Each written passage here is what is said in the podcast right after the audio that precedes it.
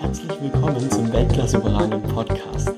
Ich darf dir heute eine Neuigkeit mitteilen, denn wir werden ab sofort vor jeder Folge für dich einen kurzen Teaser haben, in dem du erfährst, um was es in der Folge geht und was dich da erwartet, sodass du dann für dich entscheiden kannst, ist es gerade spannend für mich oder vielleicht momentan auch nicht. Und in der heutigen Folge erwartet dich ein Interview mit Veit Hirche. Veit ist der Vater von Moritz, meinem Teamkollegen vom Transalpine Run. Und der Veit, der bringt auch ganz viel Erfahrung mit, was das Thema Veränderung angeht. Er arbeitet heute als Executive Coach, das heißt, er begleitet Top-Führungskräfte aus der ersten und zweiten Ebene von DAX 30 Konzernen in beruflichen Veränderungen im Unternehmen oder teilweise auch zu beruflichen neuen Herausforderungen. Und er nimmt uns mit, was geht in diesen Menschen vor, was hat er da für Klienten, was machen die sie vielleicht auch für Sorgen und Ängste, wenn sie beispielsweise gefeuert werden und auf einmal vor einem kleinen Scherbenhaufen stehen. Außerdem nimmt er uns auch mit auf seine Reise, auf seinen Lebensweg, der sehr ungeradlinig verlief. So hat er zum Beispiel in der 13. Klasse beschlossen, Mensch, Abitur ist doch nichts für mich oder hat auch, als er in einem internationalen Konzern gearbeitet hat und kurz vor der nächsten Beförderung stand, schon ein Parkplatz in den vorderen Reihen für ihn reserviert wurde, beschlossen, nee, ich kündige hier und gründe mein eigenes Unternehmen. Also sei gespannt auf die Reise, die er dich da mitnimmt. Und außerdem kamen dabei auch Themen raus wie, warum ist Wohlstand auch belastend und warum kann es manchmal gut tun, wenn du 100 Tage Arbeit in den Mülleimer schmeißt. Abschließend gibt Veit noch drei Tipps mit für dich, die für ihn essentiell sind für einen nachhaltigen beruflichen Erfolg. Und wenn das jetzt für dich spannend ist, dann freue dich auf die Folge mit Veit. Ich wünsche dir ganz viel Spaß und stay Weltklasse überragend.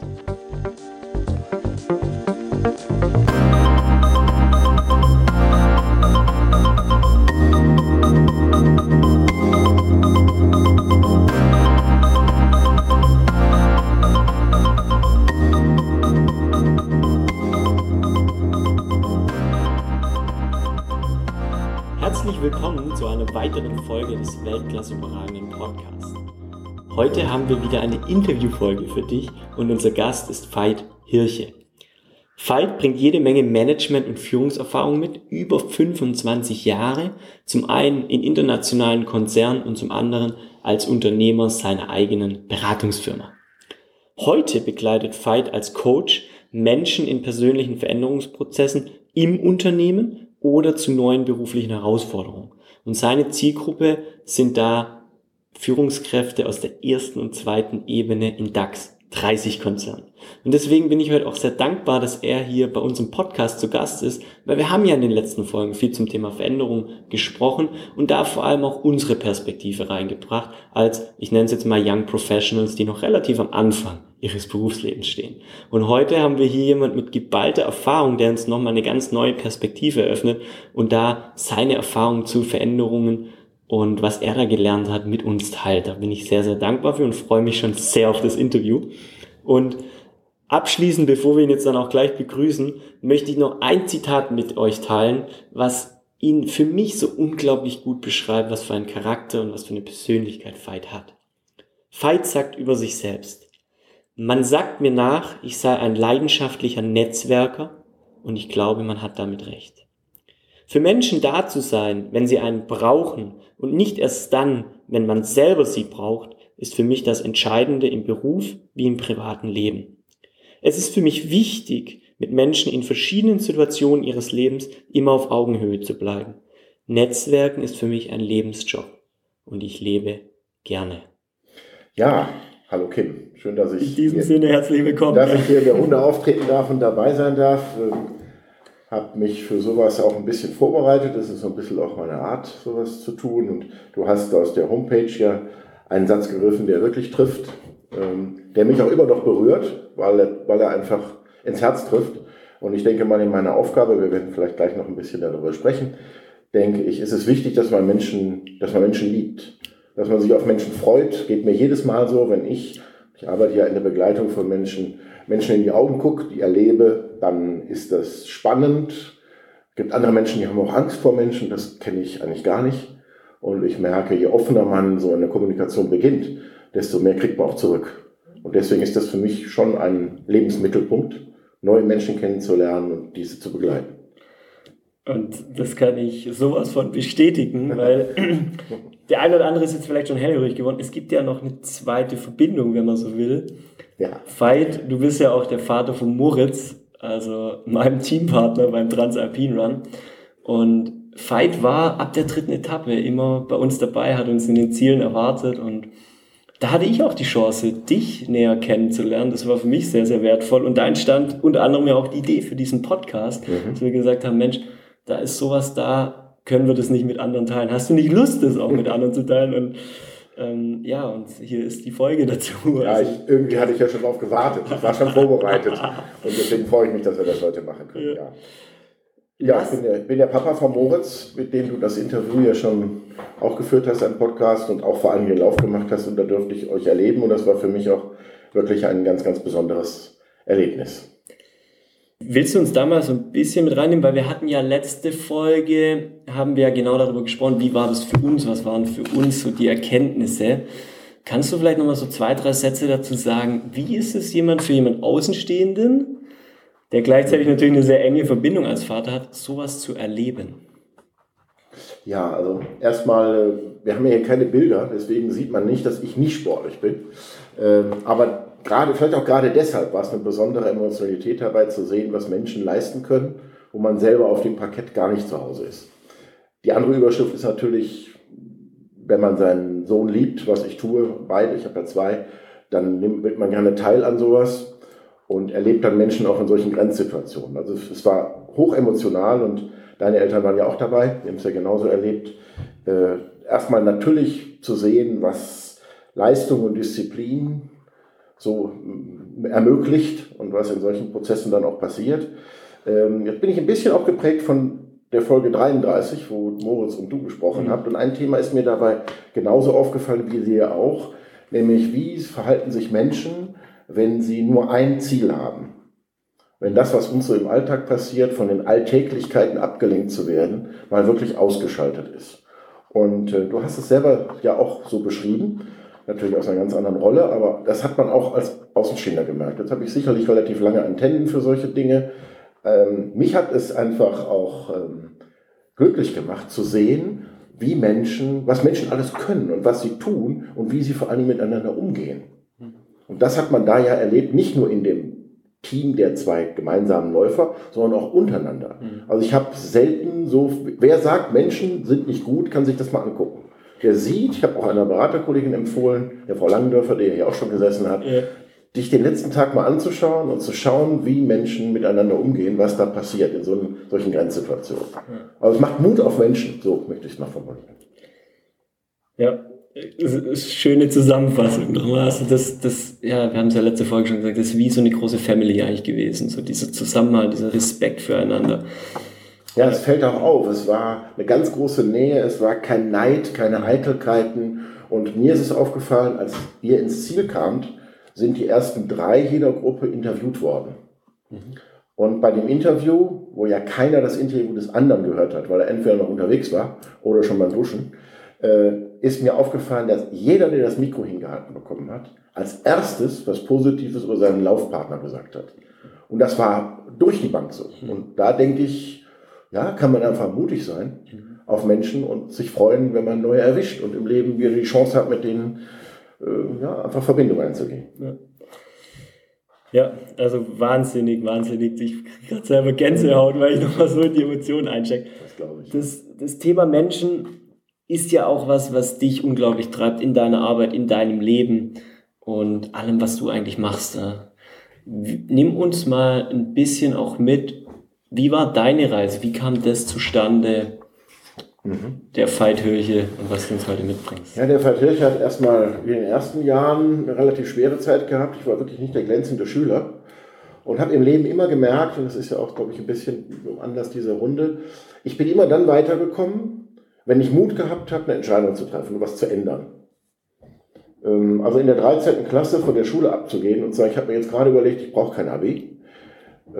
Ist ja nicht so eine Mainstream-Entscheidung, war aber zum ersten Mal eine richtig eigene Entscheidung und ich habe sie bis heute, Gott sei Dank, nicht bereuen müssen.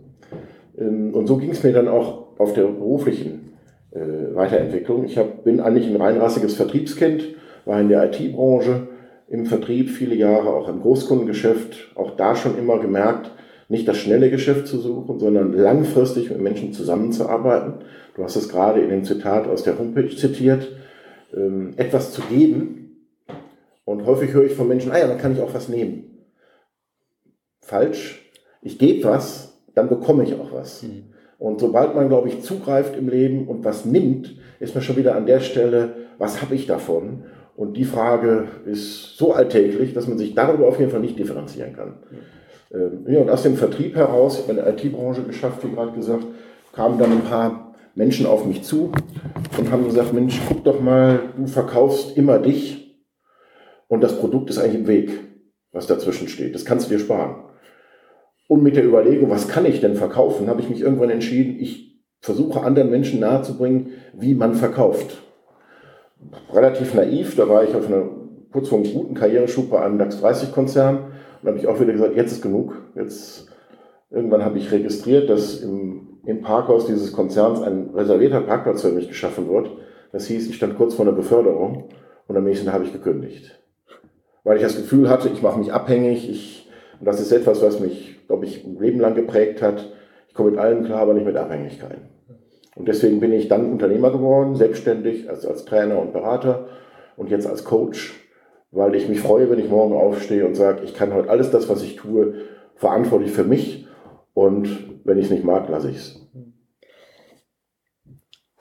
Eine Sache ist mir jetzt aufgefallen. Ja. Du hast immer, und du hast es so auch bezeichnet, dich oft gegen den Mainstream entschieden. Du hast so verrückte Dinge gemacht wie 13. Klasse, kurz vorm Abitur, sagt der Junge, brauche ich eigentlich nicht. Ich hoffe, dass Moritz das schon weiß. ja. Und dann äh, die Schule geschmissen, mehr oder weniger, mhm. und dann äh, ins Berufsleben gestartet. Gleiche ja dann wieder, du hast dir bei dem DAX 30 Konzern was aufgebaut, warst da, hattest ein Standing und warst kurz vor einer Beförderung, worauf ja viele hinarbeiten ja. und sagen, ja, jetzt werde ich endlich befördert, ich werde belohnt für die jahrelange Arbeit, was ich gesät habe. Und wieder hast du gesagt, mhm. oh nee, jetzt habe ich keine Lust mehr. Wie, nimm uns gerne da auch mal mit rein. Wie war das auch in Bezug auf dein Umfeld? Wie haben die reagiert und wie, wie hast du das auch aushalten können, dich gegen so eine Mainstream-Entscheidung? Ja, ich, ich, glaube, Kim, äh, das macht die Erfahrung aus dieser Anti-Mainstream-Entscheidung von vorher. Also wenn man das einmal im Kleinen macht und merkt, hey, das tut gut, ich kriege Kraft, ich verliere, vor Dingen verliere ich Angst. Wir sind angstgetrieben in allen Dingen. Und wenn ich merke, ich mache was Neues und ich brauche keine Angst haben, ich kann das alles tun, dann macht es natürlich Mut, beim nächsten Mal sich wieder so zu entscheiden. Also ich habe so eine Eigenschaft, dass ich sage, mir irgendwann gesagt habe, wenn ich einen schlechten Gedanken abends mit unter die Bettdecke nehme, und das passiert zweimal hintereinander, dann stelle ich es ab. Und wenn man das mal lebt und merkt, hey, es passiert gar nicht so viel, wie man meint, dann wird man natürlich sicherer in seinem Handeln. Und ähm, ja, und das hat sich eigentlich durch mein Leben gezogen. Ich glaube, dass das auch bei Kunden, bei Kandidaten, bei Coaches von denen gespürt wird. Und deswegen die Hilfestellung, wo man jemanden so ein bisschen auf Zeit als Freund begleitet, auch eine ganz wertvolle Geschichte ist. Dann also dann war es so, dann bist du beim DAX 30, hast du was aufgebaut und jetzt zack, Unternehmer. Mhm. Wie ging es dann weiter? Ja, also das Unternehmen hat, äh, habe ich innerhalb von 20 Jahren auf 50 Berater wachsen lassen. Ähm, der Zeitaufwand, den man für sowas braucht, ist immens. Ähm, das ist so zwischen dem 30. und 50. Lebensjahr passiert. Jetzt bin ich 59 und war begleitet von schon einem Erfolg, glaube ich, das kann ich sagen. So ein bisschen äh, auch parallel zu dem äh, Kollegen Meyer, den ihr hier schon im Interview hattet, sind mir viele Dinge aufgefallen, die ähnlich sind. Mhm. Also die Dinge mit Chauffeuren, mehreren Sekretären, all diese Sachen habe ich alle gehabt. Musste allerdings auch alle selber bezahlen, war also kein Konzern, sondern ich musste dafür arbeiten. Das habe ich viel gemacht. Mhm. Ähm, und irgendwann werden aus 75 Stunden, 78 Stunden und 80 und 82,5 und wenn man das mal versucht, in so eine Woche reinzupacken, dann ist das wirklich viel. Das geht nicht in fünf Tagen. Und ähm, auch wenn dann alle Erfolge da sind, so habe ich das auch erlebt, also ich habe für, für eine Streicheleinheit und für ein Schulterklopfen eigentlich alles getan. Ähm, und wenn sich das anhört, was man im Allgemeinen als Wohlstand bezeichnet, dann merkt man irgendwann, dass das auch belastet, all diese Dinge. Und das war dann irgendwann der Punkt, oder genauer gesagt, wenn wir auf den Moritz reflektieren, als Moritz 18 war, dass ich gesagt habe, das habe ich das 24 Jahre gemacht, jetzt ist Schluss. Das war wieder so ein bisschen, fällt mir gerade auch auf, so die Abiturentscheidung in der 13. Klasse. Und dann habe ich diese Firma relativ kurzfristig an die Wand genagelt und habe gesagt, wenn ich jetzt weitermache, passiert irgendwas, was nicht passieren soll. Dafür braucht man natürlich ein bisschen Antennen, also ein bisschen Bauch. Ich glaube, das habe ich. Ich sage gerne, ich kann nicht schnell laufen, das sieht man mir an. Ähm, also wie ihr beide nicht. Ich kann auch nicht so wunderbar rechnen, da habe ich es, glaube ich, auch schon bewiesen. Aber ich kann schnell mit Menschen. Ich verstehe Menschen, ich mag Menschen, ich berühre Menschen. Und wenn dann die Sorgsamkeit da ist, mit dieser Nähe umzugehen, was ich glaube, zumindest gelernt habe, das hatte ich nicht, aber ich habe es gelernt, dann merkt man auch selber, wann sind Dinge einfach over. Wann sagt man, jetzt, jetzt muss ich loslassen, weil jetzt bringt es mir nichts mehr. Ich sage gerne, man kann im Alten nie mehr so viel erleben, wie man im Neuen versäumt. Aber dafür braucht man natürlich Mut. Mhm. Und Mut kann man nicht, man kann nicht plötzlich mutig sein. Das erlebe ich ja bei meinen Kandidaten, die ich betreue. Mhm. Nach 25 Jahren DAX 30 kann man nicht erwarten, dass einer aus der dritten Etage springt, weil das ist viel zu viel Veränderung. Aber wer das gewohnt ist, der kann auch das. Mhm zwei spannende Dinge höre ich raus, da, da möchte ich gerne tiefer einsteigen. Einmal hast du den ja. Satz gesagt, Wohlstand belastet auch. Was genau meinst du damit? Naja, alles, was man hat und sich erschaffen hat, verpflichtet auch. Ähm, ich denke mal, irgendwann kommt der Punkt, wo man sagt, ich kann die drei Oldtimer jetzt nicht mehr fahren. Und äh, ich erlebe das jetzt, wo ich ja viel verändert habe, da werden wir vielleicht gleich noch drauf kommen. Aber so das Gefühl, wenn man abends nach Hause kommt, macht den Briefkasten auf und fasst auf das blanke Blech des Briefkastens und weiß, es gibt keine böse Überraschung, kein Anwaltsschreiben, keine Versicherung, die irgendwas nicht bezahlen will. All dieser weltliche Firlefanz, der belastet, je mehr man hat, ähm, das tut schon, also ich genieße das, dass ich weiß, ich komme nach Hause und kann in zehn Minuten die Tagesthemen gucken. Mhm. Ja, also ein Satz, den ich auch mal dazu gehört habe, alles, was du besitzt, besitzt dich auch ein Stück weit. Ja. Und das ist vielleicht ja. das, was, was, was du Absolut. da jetzt gerade reflektiert hast. Jetzt hast du ja noch den zweiten Punkt angesprochen. Veränderung ist ja auch ein Prozess, den ich immer wieder mir beweisen muss, um den Mut zu haben, wieder eine neue Veränderung anzugehen. Ja. Gibt es da jetzt gerade, wenn wir mal jemanden nehmen, der jetzt relativ jung noch ist, Anfang 20 vielleicht, noch am Anfang von seinem Berufsleben? Ja. Gibt es da einen Tipp von dir, wie kann ich es denn äh, vielleicht ein Stück weit das auch trainieren, meine Veränderungsbereitschaft? Oder geht das vielleicht auch gar nicht? Also ich denke mal, das eine ist natürlich die Sensibilität für diese Situation überhaupt zu entwickeln. Ähm, und ich glaube, bei jungen Menschen habe ich das oft erlebt und ich, ich begleite häufig auch sehr junge Menschen, mehr im, im sozialen Bereich, aber dass man äh, sich beispielsweise bei einer Entscheidung für ein Studium meint, bis zum Ende durchbeißen zu müssen, weil man hat sich halt jetzt einmal entschieden. Äh, da ist man aus der Lebenssicht eines 60-Jährigen ja noch fünf Meter von der Weiche entfernt und kann locker mal fünf Meter zurückfahren, meint aber vielleicht, aus welchen Gründen noch immer, man müsse, solle, dürfe das jetzt zu Ende bringen. Also so eine Tugend finde ich immer recht mühsam. Äh, sich nicht Fehler einzugestehen. Und ich denke mal, dass ich im Leben es immer so gemacht habe, das mache ich heute noch, ich mache die Dinge so gut ich das kann, aber hinterfrage sie am nächsten Tag wieder. Zum Beispiel das, was mich sehr begleitet, im Gegensatz zu einer Arbeit im Konzern, wo man ja dann viele äh, Rahmen oder eine Menge an Rahmenbedingungen hat, die man einhalten muss, um die Entscheidung von vorgestern zu rechtfertigen. Wenn man als Unternehmer eigenständig arbeitet, kann man 100 Tage Arbeit in den Papierkorb schmeißen und wenn man das einmal sich getraut hat und merkt, wie gut man sich fühlt, weil man nicht mal die alten Dinge verteidigen muss, dann ist das ein Geschenk. Und dieses Geschenk nehme ich jeden Tag neu an und versuche mich und meine Arbeit und die meine, der Menschen, die mich begleiten, so zu hinterfragen, dass ich wirklich wieder eine Chance habe, an dem Tag ein bisschen weiterzukommen, was immer das heißt. Ja, ja und, und was, was für mich jetzt auch spannend ist, ich meine, wir entwickeln uns ja auch weiter Und weil du gerade den Satz gesagt hast, manchmal ist es so, dann werfe ich 100 Tage Arbeit einfach in die Tonne und das befreit auch. Ja, absolut. absolut. Weil, also mir kommt gerade so ein Bild klar, wenn ich mal vor 100 Tagen entschieden habe, die Arbeit ist jetzt gut, dann war ich vielleicht auch einfach an einem anderen Entwicklungspunkt. So und nach 100 Tagen weiß ich, Mensch, da hatte ich zwar eine Entscheidung, die war damals nach bestem Wissen und Gewissen, heute völlig anders. Und dann daran noch festzuhalten, wie du sagst, und das noch verteidigen zu müssen, kann ja energetisch viel, viel schlimmer sein, absolut. als doch mal sich zu trennen und sagen, gut, dass ich die Erfahrung gemacht habe, jetzt kann ich mich ja, da ich denke mal, diese, orientieren. Diese gesammelten Erfahrungen, da kommt man ja dann ab bestimmtem Alter auf die Idee, dass man da Weisheit zu sagt. Und äh, ich denke mal, dass, also ich glaube, man kann beurteilen, was Weisheit nicht ist, nämlich nicht Alter, nicht Geld verdienen, nicht Positionen.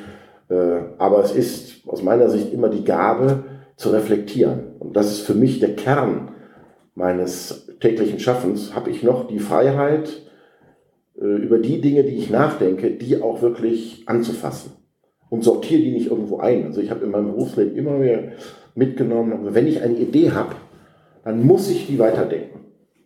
Ähm, und, und nicht dann schon anfangen, die im Kopf in die Ecke zu sortieren, dass ich mich damit nicht weiter befassen muss. Weil es könnte ja Arbeit machen, ich könnte auch schwitzen, äh, es könnte mich anstrengen. Und da sind eigentlich die Faktoren, die mich immer weitergebracht haben. An der Stelle, ja, da kommt auch sowas wie eure Disziplin auf, zu sagen, das Ding gucke ich mir jetzt mal genauer an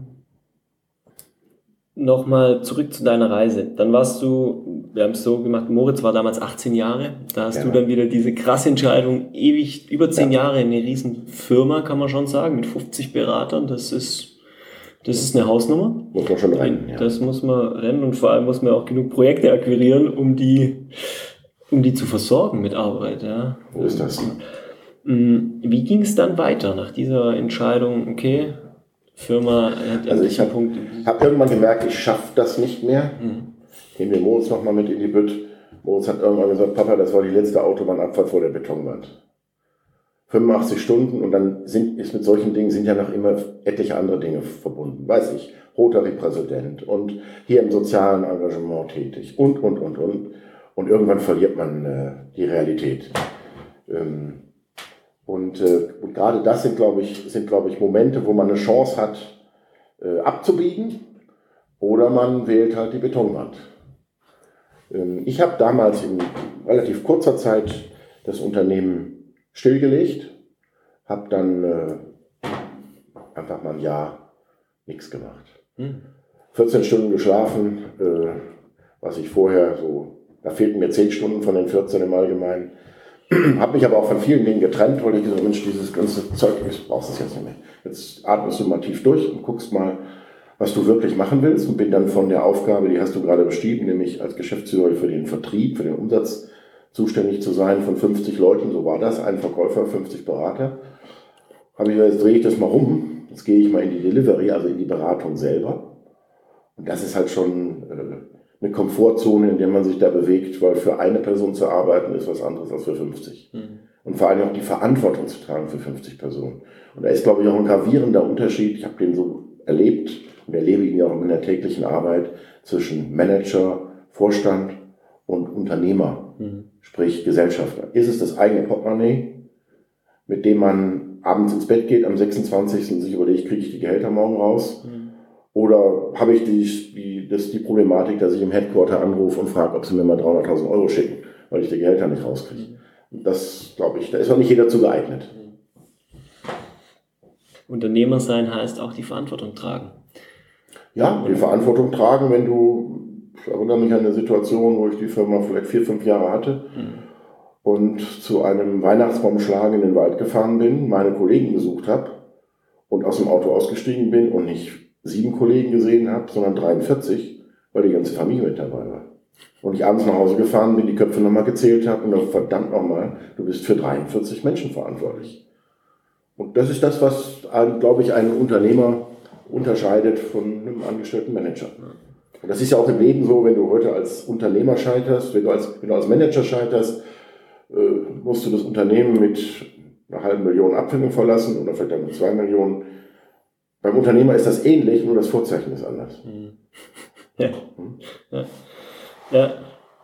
Ganz, ganz wichtiger Unterschied, auch das nochmal bewusst zu machen, was das eigentlich auch heißt, selber, selber in der Verantwortung zu stehen ja. und eben nicht im, im, ich sag mal, in der Schutzhülle eines Konzerns. Und man muss das auch mögen. Ne? Es gibt Menschen, die können das tragen ja. und es gibt Menschen, die erdrücken es. Das muss man für sich auch, glaube ich, entdecken. Ja, ja und, und wir haben halt wieder dieses Thema, das ja auch oft im Podcast kommt, alles hat irgendwo seinen Preis. Ja? ja? Die Freiheit, die der Unternehmer hat, das, was du vorher beschrieben hast, auch mal zu sagen, ich kann 100 Tage arbeiten, ich habe die Freiheit, das wegzuwerfen und muss es nicht irgendwie verargumentieren, obwohl ich selber nicht mehr davon überzeugt bin, wie jetzt im Konzern der Fall wäre, habe ich auf der anderen Seite natürlich auch die Verantwortung, die ich da mittrage und ja. das gewisserweise auch ein Preis ist, den ich für so eine Freiheit in dem Fall bezahle, Absolut. wenn man das Absolut. mal so auf den Punkt Also ich glaube, der Punkt ist, kann ich kann ich in einem Orgplan im dritten Kästchen von oben leben?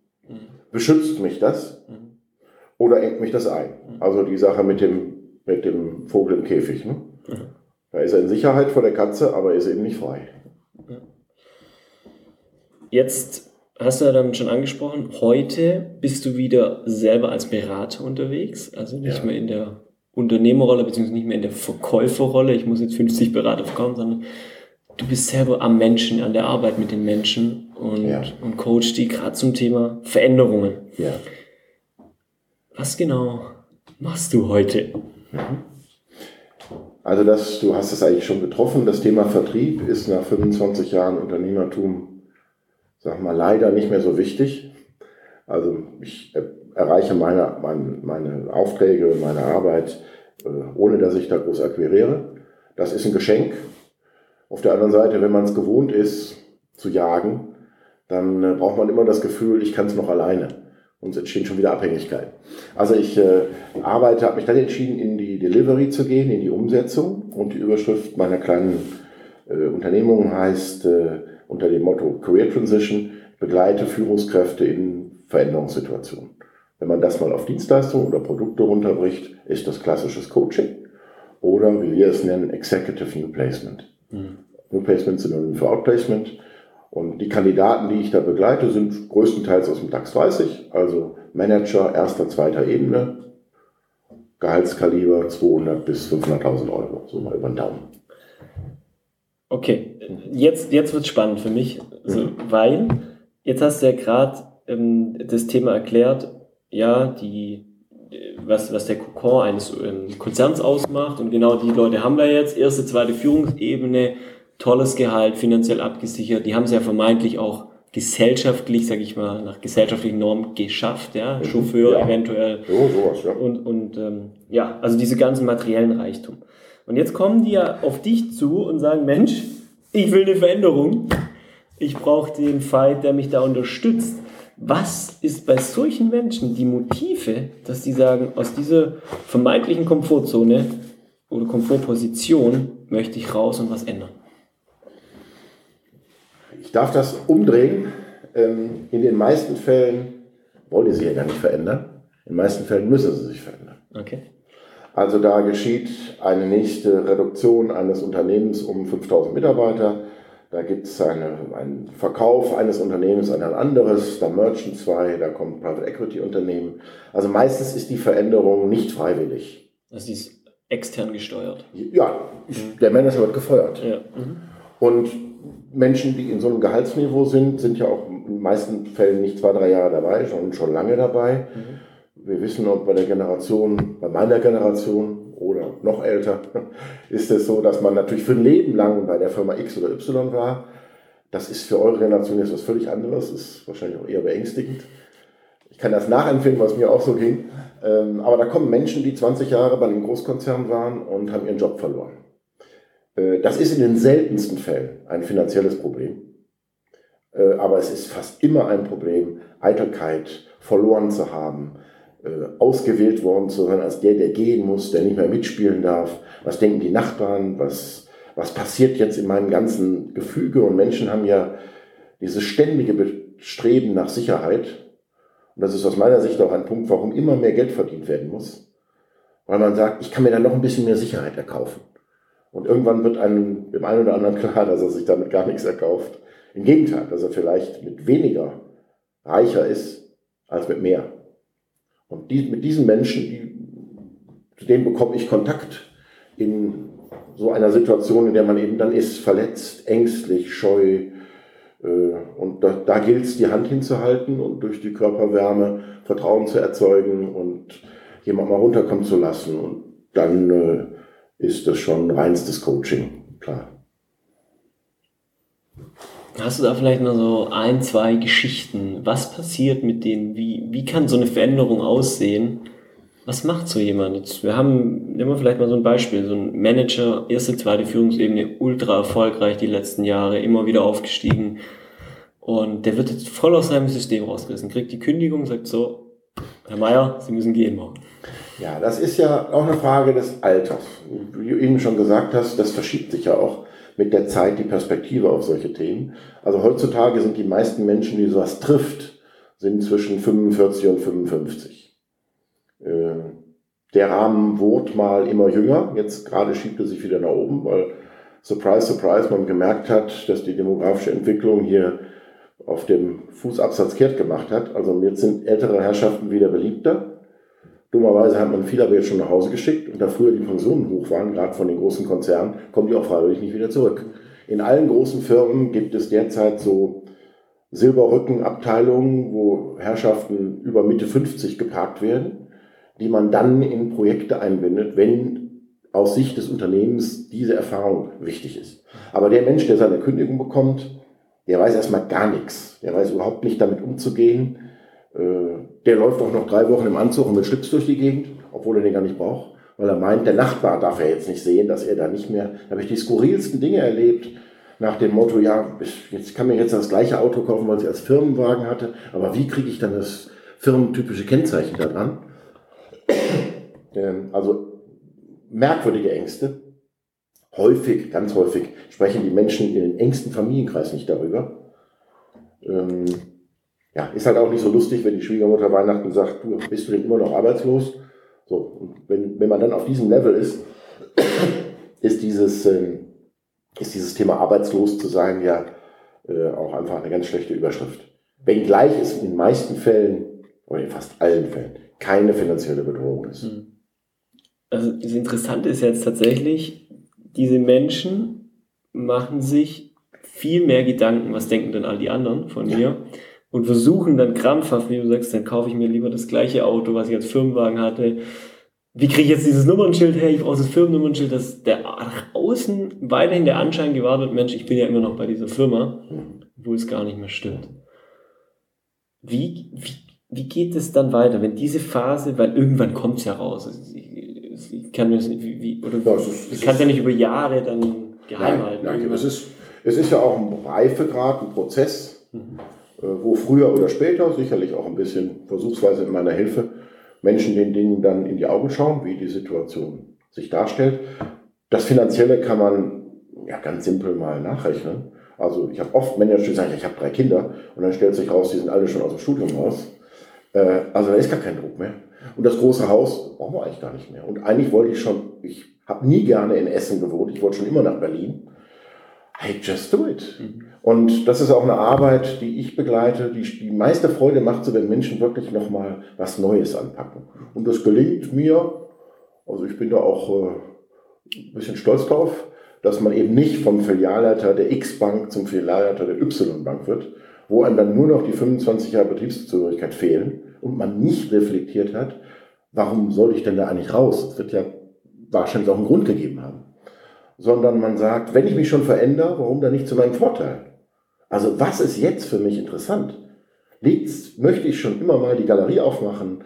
Möchte ich Winzer werden? Möchte ich ins Ausland? Möchte ich ins Interimsmanagement? Möchte ich was auch immer, aber mal was anderes tun, als ich das bisher gemacht habe. Und dann wird aus dem Problem schnell auch ein bisschen die Chance erkannt. Ja, das ist das, was bei mir gerade so nachklingt. Aus diesem vermeintlichen Problem, wie du sagst, diese Chancen zu sehen, die diese Veränderungen ja mit sich bringen und auf einmal Dinge zu tun und vor allem auch wieder diese Kreativität und die Inspiration mit reinzubringen. Ja. Mensch, das, ich wollte ja schon lange. Das, ist natürlich, das ist natürlich zugebacken. Mhm. Wenn ich euch, sage ich mal, erlebe, wahrscheinlich jetzt auch ein Großteil der Zuhörer, wie frisch und wie neu und wie unverbraucht und wie mutig das alles noch ist, dann denke ich oft, dass die Generation der Väter ähm, nicht besser geworden sind. Das ist nur verkrustet, das ist zu, das ist verstaubt, das ist eingefroren, das ist voller Angst, Sicherheit. Und wenn sich dann Menschen nochmal trauen, wieder loszulassen, da werden sie auch jünger. Also die Risikobereitschaft, die ihr habt, was anzupacken und damit auch zu sehen, was kann ich eigentlich wirklich, das ist ja, das ist ja mehr netto als so verpackt, wie es dann im großen Management der Fall ist. Und ich kenne so viele einsame Manager, die oben ihren Job machen. Ich habe gerade ein Gespräch gehabt vor ein paar Wochen mit einem Vorstand eines DAX 30 Unternehmens, der, der schockiert war darüber, dass er 14 Tage vorher 60 geworden ist und sich überlegte, was passiert denn eigentlich, wenn ich hier rausgehe? Und dann sagte nach 25 Jahren Vorstandsarbeit, ich kann nicht in die Beratung, weil ich kann ja eigentlich gar nichts. Seit 25 Jahren arbeiten ja die anderen. Ich verwalte das hier. Aber ich kann mich da nicht für x tausend Euro am Tag vermarkten, wenn ich den Job gar nicht mehr so kann, wie das meine Mannschaft kann. Aber dann geht es halt darum, und das ist ganz häufig sichtbar, das ist ein bisschen wie im Sport, bei ganz jungen Menschen interessiert sich der Markt, das ist im Job auch, nur für das Potenzial. Da wird nur geguckt, was kann der morgen? Wo kommt der her? Aus welchem Elternhaus kommt der? Äh, was hat er studiert? Welche Erfahrung hat er? War der mal im Ausland? Ausrufezeichen, Ausrufezeichen. Kommen die kleinen Ratschläge unserer Branche, heißt es ja, Ratschläge sind auch Schläge, aber jeder, der zuhört, geht ins Ausland, geht raus. Das macht frei, das schafft Toleranz äh, und das schafft auch einfach Sicherheit. Und äh, die Menschen, die dann in so eine neue Position gehen, ähm, werden nicht mehr eingestellt und gesucht aufgrund ihres Potenzials, sondern ausschließlich aufgrund ihrer Erfahrung. Und das ist das, was ich mit den Menschen versuche rauszuarbeiten, mit Managern. Hey, was kannst du wirklich gut? Welche Dinge sind das? Und zwar fachliche, persönliche, äh, fachliche nennen alle. Also ich kenne Menschen, die ihren ersten Lebenslauf schreiben, weil sie noch nie einschreiben mussten, schreiben jede Programmiersprache rein, aber schreiben nicht rein, ob sie verheiratet sind, wann sie geboren sind und was sie für Hobbys haben. Und wenn es ganz dumm läuft, kommt bei Hobby noch die Familie als Hobby, wo man sagt, jetzt fangen wir mal ganz von vorne an. Mhm. Da hat er vielleicht was verpasst in den letzten 20 Jahren. Hobby, die Familie, ja. Das ja, ist immer bitter. Man schmunzelt drüber, aber irgendwie ist es dann doch bitter, wenn man sagt, wenn das schon einer da einsortiert hat, dann äh, ist da schon was schiefgelaufen. Ja. ja, auch die Wahrnehmung, ja, dass man ja. dann wirklich so, Familie ist nur noch ein Hobby in Anführungszeichen und Beruf ist. Sieht man auch, wie wichtig in solchen Veränderungsphasen auch Halt ist. Von Freunden, von, aus der Verwandtschaft, von den Lebenspartnern. Äh, da sind die Menschen deutlich im Vorteil, deutlich. Jetzt haben wir ganz viel über diese Menschen gesprochen, die da schon mit viel Erfahrung auf einmal aus ihren bekannten Strukturen rausgeschmissen werden, ja. meistens, und dann sich neu orientieren aus diesen Erfahrungen, die du da jetzt auch in der Arbeit mit denen sammelst, was würdest du als Tipps jetzt gerade für Leute geben, die noch relativ am Anfang ihres Berufslebens stehen, wie, was können die machen, um vielleicht so etwas auch ein Stück weit vorzubeugen, wenn das irgendwie geht und nicht dann äh, vor dem Scherbenhaufen irgendwann zu stehen und wieder von, ja, von ganz nah an. Also ich habe da so ein kleines Zitat, das finde ich immer ganz lustig. Ähm Jack Welch, ehemaliger CEO von General Electric, ist mal gefragt worden in so einer Uni-Runde, wie man denn am besten als junger Mensch schnell erfolgreich wird. Und die Antwort war, es gibt zwei Möglichkeiten. Die erste, kümmere dich um dein Marketing. Positionier dich, geh auf jeden Event, sei präsent, dräng dich auf, tu was, dass dein Image sich verstärkt. Gut. Zweite Möglichkeit, mach einen guten Job. Empfehlung von Jack Welch war, wähle die Variante 2, weil ist der Wettbewerb nicht so groß. Also die erste Schlüsselschrift ist erstmal bei allem Selbstmarketing und all dem, was man machen kann, die Basis ist ein guter Job. Und ein guter Job kann nur dann entstehen, wenn man ihn aus Leidenschaft macht, wenn man ihn gerne macht, wenn man Freude dran hat. Deswegen lieber mal loslassen in der Entwicklung ähm, und das entdecken, sich das trauen, wozu man eigentlich schon immer Lust hat, als an alten Dingen festhalten. Zweite Überschrift ist, ich sage gerne, Fairness zahlt sich aus. Früher oder später. Meistens später. Also Dinge sauber anzugehen und mit Menschen fair umzugehen, auf Probleme zuzugehen und nicht vor ihnen wegzulaufen, Dinge anzupacken, ist immer am Anfang unangenehmer, aber wenn man da ein bisschen Training hat, merkt man, es geht mir danach viel besser. Also veränder Dinge, wenn du sie nicht mehr tragen kannst, äh, weil im Allgemeinen zieht dich das früher oder später dann nur runter. Und das dritte Thema ist so ein bisschen meine Leidenschaft. Wir kommen wieder auf den Eingang des Gesprächs. Networking mit Menschen, Kontakt zu halten, da zu sein, wie gesagt, wenn, wenn sie gerade mal auch Hilfe brauchen. Weil in dem Moment, wo man was für sie tun kann, äh, nehmen sie das auch wahr. Und wenn man was haben will, sind sie alle da. Das ist, also ich sage mal, pflege dein Netzwerk, wenn du es nicht brauchst. Das ist so ein bisschen die Möglichkeit. Nochmal drei ganz starke Aussagen. Also einmal, mach einen guten Job. Was, was heute auch oft nicht mehr so ganz selbstverständlich ist, äh, wenn ich das so mal wahrnehme immer wieder. Ja, vor allem mach einen guten Job und mach nicht nur den Job, wo andere denken, der ist dann gut, wenn er den macht. Ja, ne? ja. ja genau. Also mach, mach wirklich einen guten Job und geh gerne auch mal die extra Meile. Wenn's, ja, wenn's, absolut. Weil da, das ist was, das auf jeden Fall Unterschied schafft, weil langfristig werden sich die Leute immer daran erinnern, Mensch, der hat immer einen guten Job gemacht. Die Extrameile, ja. Ja, bei der Extrameile, das weiß keiner so gut wie, wie du und der Moritz, bei der Extrameile klatscht halt keiner, ne? Die ist nicht sonntags morgens auf der Rue, sondern die findet abends um 18 Uhr statt, wenn man sagt, gehe ich jetzt noch mal raus, mache ich das noch mal. Das ist auch so mein, mein, meine, meine Erfahrung, zu sagen, wenn ich noch eine Idee habe, dann geh noch mal raus, zieh die Schuhe noch mal an und lauf den Berg noch mal rauf. Guck mal, wie sich das anfühlt. Nur durchs Fühlen versteht man auch, ob man da richtig unterwegs ist. Also die extra Meile, ich habe immer im Gedanken, du hast sie jetzt aufgegriffen, die ist das A und O, sehe ich genauso. Ja, also extra Meile gehen. Zweite war, Fairness zahlt sich aus.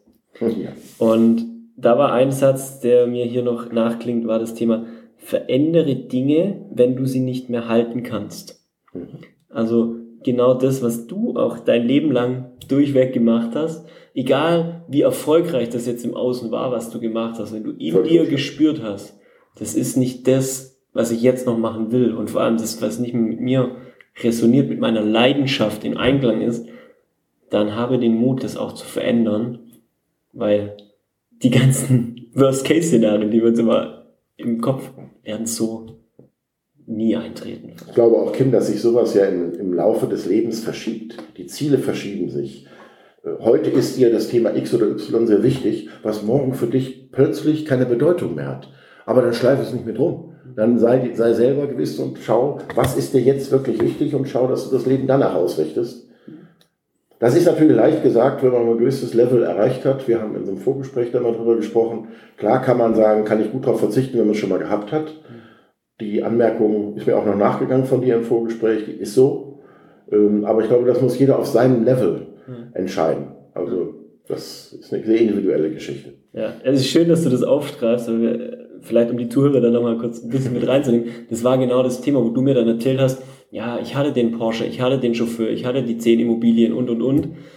Und irgendwann habe ich realisiert, ich brauche das gar nicht diesen materiellen Reichtum, der besitzt mich irgendwann mehr, als ich ihn besitze, weil ich mich auch ständig um alles kümmern muss. Mhm. Und meine Frage war dann äh, an den Fight genau das, inwieweit, ich meine, das macht jetzt alles soweit Sinn für mich. Doch auf der anderen Seite habe ich dieses Ausmaß ja nie erlebt, dass ich so viele Dinge und diese Wohlstandsdinge so besessen habe, um dann auch wirklich sagen zu können, ich brauche die nicht, um glücklich zu sein. Inwieweit brauche ich die eigene Erfahrung, oder reicht es mir auch, wenn es jemand anders sagt, ich erlebe es vielleicht nur im Kleinen mit, ich sag jetzt mal, meine Größenordnung wäre jetzt irgendwie ein Auto zu haben und das mal abzugeben für eine Zeit lang oder eine Wohnung oder. Also, also ich glaube, das ist, das verschiebt sich ja bis hin ins Unendliche. Mhm. Das, was heute der Porsche ist, ist für den anderen die Yacht in mhm.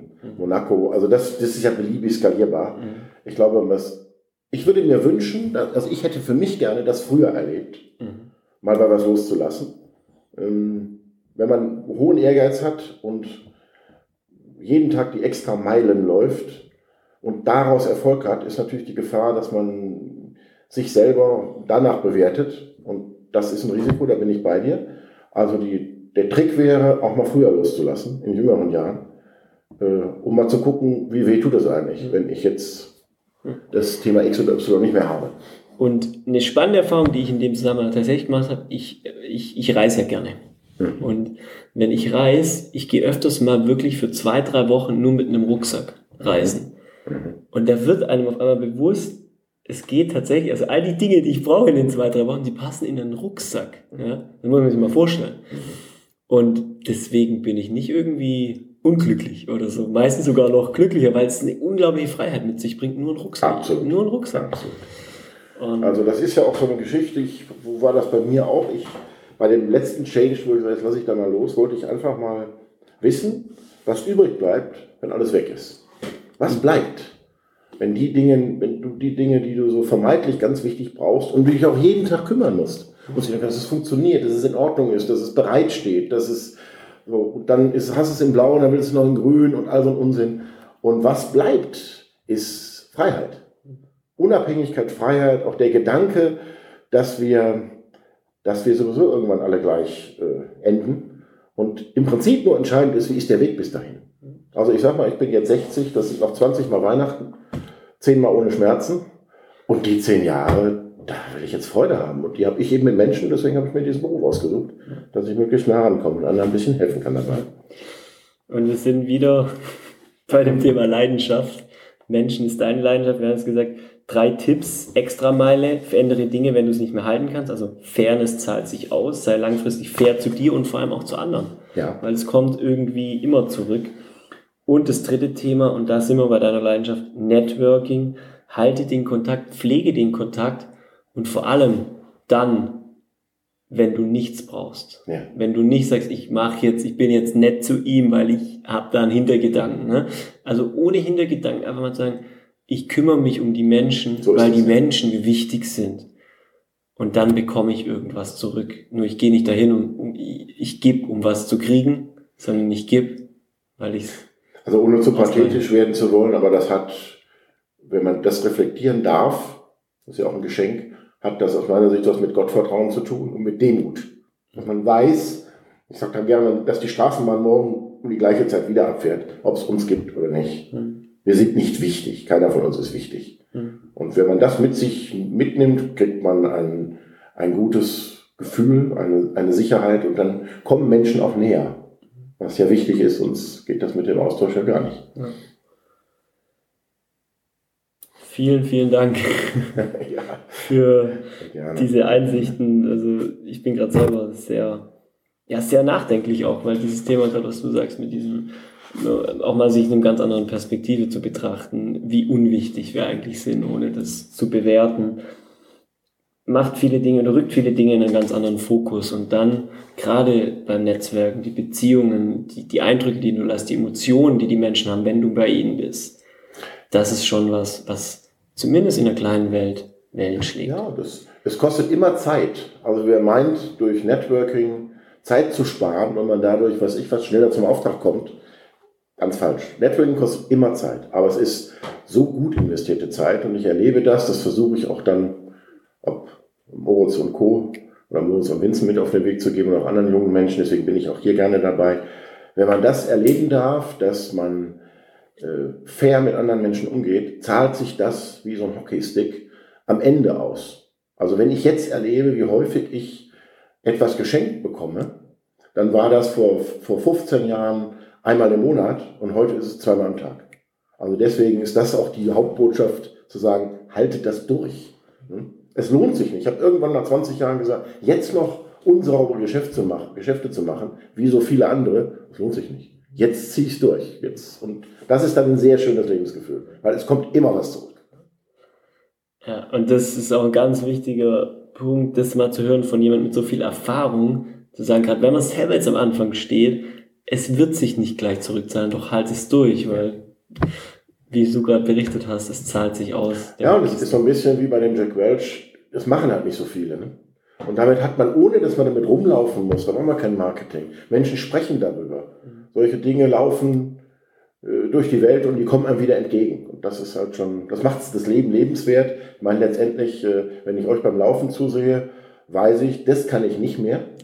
Also ich muss dem ja irgendwas entgegenhalten und dann denke ich, lauf dir nochmal um den Block, ich bleibe hier stehen, ich weiß ja, wie es weitergeht und dann kann man, das ist auch ein schönes Gefühl, wenn man ein bisschen älter wird, diese, dieses Thema dazu zu bekommen, weil man natürlich die Kraft nicht mehr hat. Veit, vielen, vielen Dank für diese wertvollen Minuten, diese wertvollen Inputs, diese Teilen deiner Erfahrung, vielen Ja, Dank für deine Zeit. vor Sehr allem. gern. Sehr Das ist ja das Wertvollste, was wir alle haben, unsere Zeit. Und ich möchte jetzt auch am Ende dir nochmal so die letzten Satz, die letzten Sätze geben. Wir haben ja so einen Shoutout, wie wir es nennen. Ich möchte es einfach nochmal für dich lassen, dass das nachklingt bei unseren Zuhörern. Ja, ich stehe auf jeden Fall zu Rückfragen zur Verfügung. Wer das hört, das sage ich jetzt bewusst, kann gerne, ich glaube, das wird ja auch ausgewiesen, äh, sich bei mir melden. Ich lerne immer gerne neue Menschen kennen und Jüngere halten jung. Und ich denke, was ich mit auf den Weg geben will, klingt vielleicht platt, aber es erfüllt mich immer wieder. Mach die Dinge aus Leidenschaft. Dankeschön für das Gespräch.